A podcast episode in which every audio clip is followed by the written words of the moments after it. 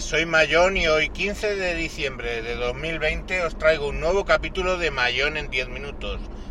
Vamos a hablar de disponibilidad, contratos SLA y la caída de ayer de Google.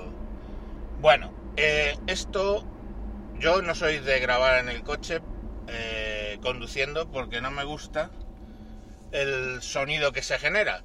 Pero bueno, eh, es que acabo, son las 7 y 10 de la mañana Acabo de ver una story que grabó ayer eh, con Verso 72 de Vidas en Red, al cual sigo en Instagram también. Y bueno, la story básicamente diciendo que después de lo que ha pasado con Google, que vemos que lo que es gratis pues pasa este tipo de cosas y que es el momento de cambiar a Microsoft y a un respaldo en un NAS quiero empezar explicando antes de contestar por qué hay varios temas para contestar en esa afirmación.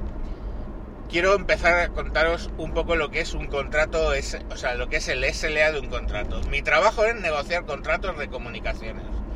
Por extensión, porque no siempre estás negociando contratos de comunicaciones, negocio contratos de todo tipo, ¿vale?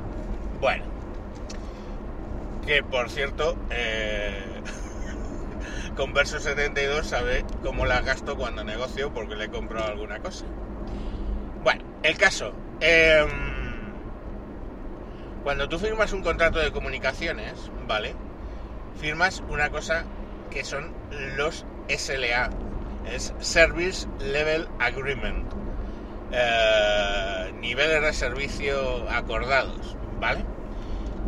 Los SLA tienen una importancia vital en un contrato de comunicaciones o de sistemas, ¿vale? ¿Por qué? Porque indican a partir de qué disponibilidad la empresa que te provee el servicio te tiene que pagar a ti o descontar de la cuota mensual eh, dinero. Quiero decir, si tú acuerdas una disponibilidad, pongamos por caso, del 99,95, si eso no se cumple, tú en el SLA dices, será del 99,95 y se pagará, que eso supone, pongamos por caso, X horas de indisponibilidad al año, a partir de ahí, por cada hora adicional será un descuento del no sé cuántos por ciento. Y ahí siempre hay las tortas entre el proveedor y las tortas entre el cliente por negociar, por cerrar esos porcentajes por incumplimiento del acuerdo SLA, ¿vale? Yo creo que es, está fácil de entender, que yo cojo y le digo, mira, si en una semana, pongamos, en un mes, pongamos por caso, o mejor, el caso real, en una tienda de la empresa mía, eh, la indisponibilidad para las tiendas que están en capital de provincia no puede superar las cuatro horas en una incidencia.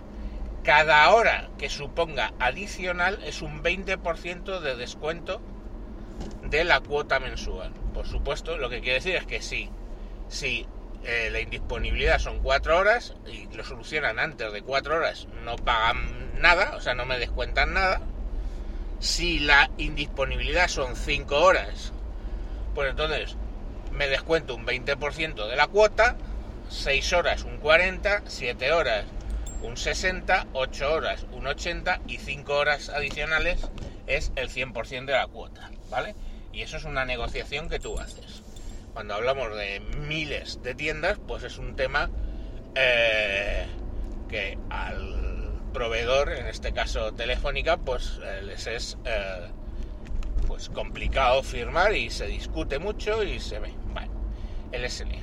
Cuando hablamos de sistemas de alta disponibilidad, lo que llama a nivel, lo que se suele decir military grade, o sea, ya a nivel militar, o sea, a nivel de lo que de los mejores, de los más mayores, ¿vale? hablamos de disponibilidades que lo podéis flipar allí. Cuando hablamos de disponibilidades de sistemas, se hablan de los 4 nueves, los 5 nueves y los 6 nueves. Entonces, Cuando hablamos de los 4 9 quiere decir que la disponibilidad anual del sistema tiene que ser del 99,99%, ¿vale? Cuando hablamos de disponibilidad de 5 9 quiere decir que estás pactando que la disponibilidad del sistema va a ser del 9,999%. Eso es algo que no se alcanza en casi ningún contrato. O sea, estamos hablando ¿eh? de sistemas de alta disponibilidad hiper caros. Hablamos de millones de euros para que se alcancen esos niveles de SLA del 99,999. O sea, los 5 nueves. ¿Vale? Lo normal son sistemas de alta disponibilidad donde lo que se ha pactado ¿eh? es 4 nueves, pero estamos hablando de que ese 9 adicional supone millones, millones de euros adicionales. Luego hay una cosa como el unicornio de los contratos de SLA, que es el de los 6 9, que yo sinceramente no conozco ninguno que se haya firmado con 6 9, ¿vale? O sea, quiere decir que la disponibilidad tiene que estar en, por encima del 99, o sea, tiene que estar en el 99,900, no, 9.999, esos son 6 9, ¿vale? Pero vamos, lo normal es contratos de alta disponibilidad de 99,999, 5 9. Y eso ya os digo que es eh, nivel alto. Yo tengo algún contrato de cosas muy críticas firmados al 99,995, ¿vale? Y pagamos un dineral por ello, pero lo cumplen. Ahora, analicemos lo que fue la caída de ayer. En un año, un año, hay 525.600 minutos. 525.600 minutos. La caída de ayer fue del orden de 60 minutos. 60 minutos. Lo cual quiere decir que ayer se le fue la disponibilidad a eh, Google al 99,9885. ¿Vale? O sea, que de entrada cumple los 4 nueves y roza roza ¿eh? el cumplimiento incluso de 5 nueves. Porque mm, esto se redondea exactamente. ¿eh? Es decir, si tienes 99,988, ¿vale? Si eso lo redondeas son eh, básicamente el 8 pasa, si lo redondeas a 4, son un contrato de 4 nueves. O sea, ya es alta disponibilidad. 4 nueves son alta disponibilidad. Roza el de 5, ¿por qué? Porque la siguiente cifra es un 5, ¿vale? Es 9885, redondearía hacia abajo. No llega a tener un nivel de alta disponibilidad military grade o de nivel extremo, ¿no? Eso es la disponibilidad que tuvo, que ha tenido Google, si no le pasa hoy otra cosa, con con el servicio, ¿vale? Estamos para que os hagáis una idea de la disponibilidad, o sea, por encima de sistemas de alta disponibilidad que cuestan millones de euros, ¿vale?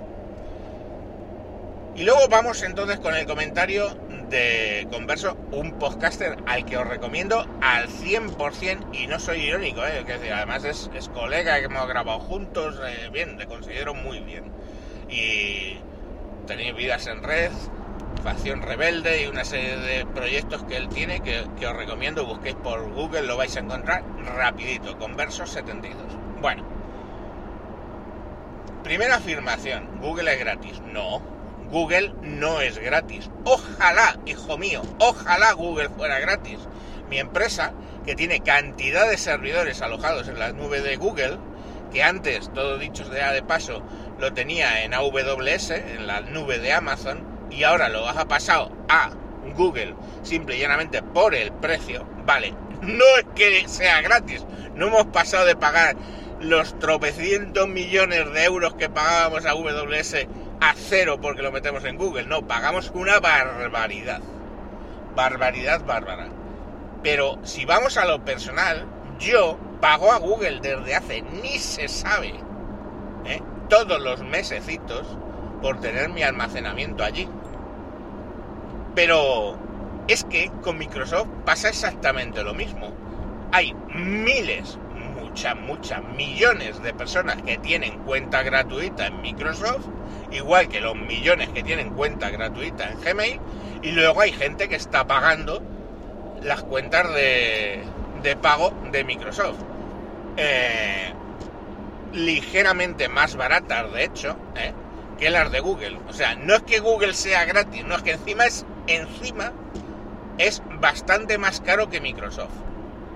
Porque eh, por 200 megas pagas de 90 y... A ver, espérate un segundo. Por, por un tera pagas 99, 99 euros al año y eso en eh, Microsoft está creo que 67 o 69. Lo pagaba, ¿eh? yo tenía antes toda la nube con Microsoft. Personal me refiero. Entonces ahí tenemos una primera que, mm, perdóname, converso, pero no es así. No es gratis. Google no es gratis. Y los servicios de Google, el que los tenga gratis tiene unas limitaciones, igual que los servicios de Microsoft, el que los tiene gratis tiene unas limitaciones. Y si quieres no tener esas limitaciones o tener un almacenamiento X, Y o Z, tienes que soltar dinero como en todos sitios. Segunda, no metas lo de tener un respaldo en NAS, porque eso es injusto. Tú podrías haber tenido tu cuenta de Google respaldada en un NAS, exactamente igual que tienes la de Microsoft o quieres tener la de Microsoft respaldada en un NAS. La cuestión es si tú no haces respaldo en el NAS. ¿vale? Pero alguien ha perdido datos con Google. No, ha perdido la disponibilidad del servicio. No quiero hacerlo muy largo.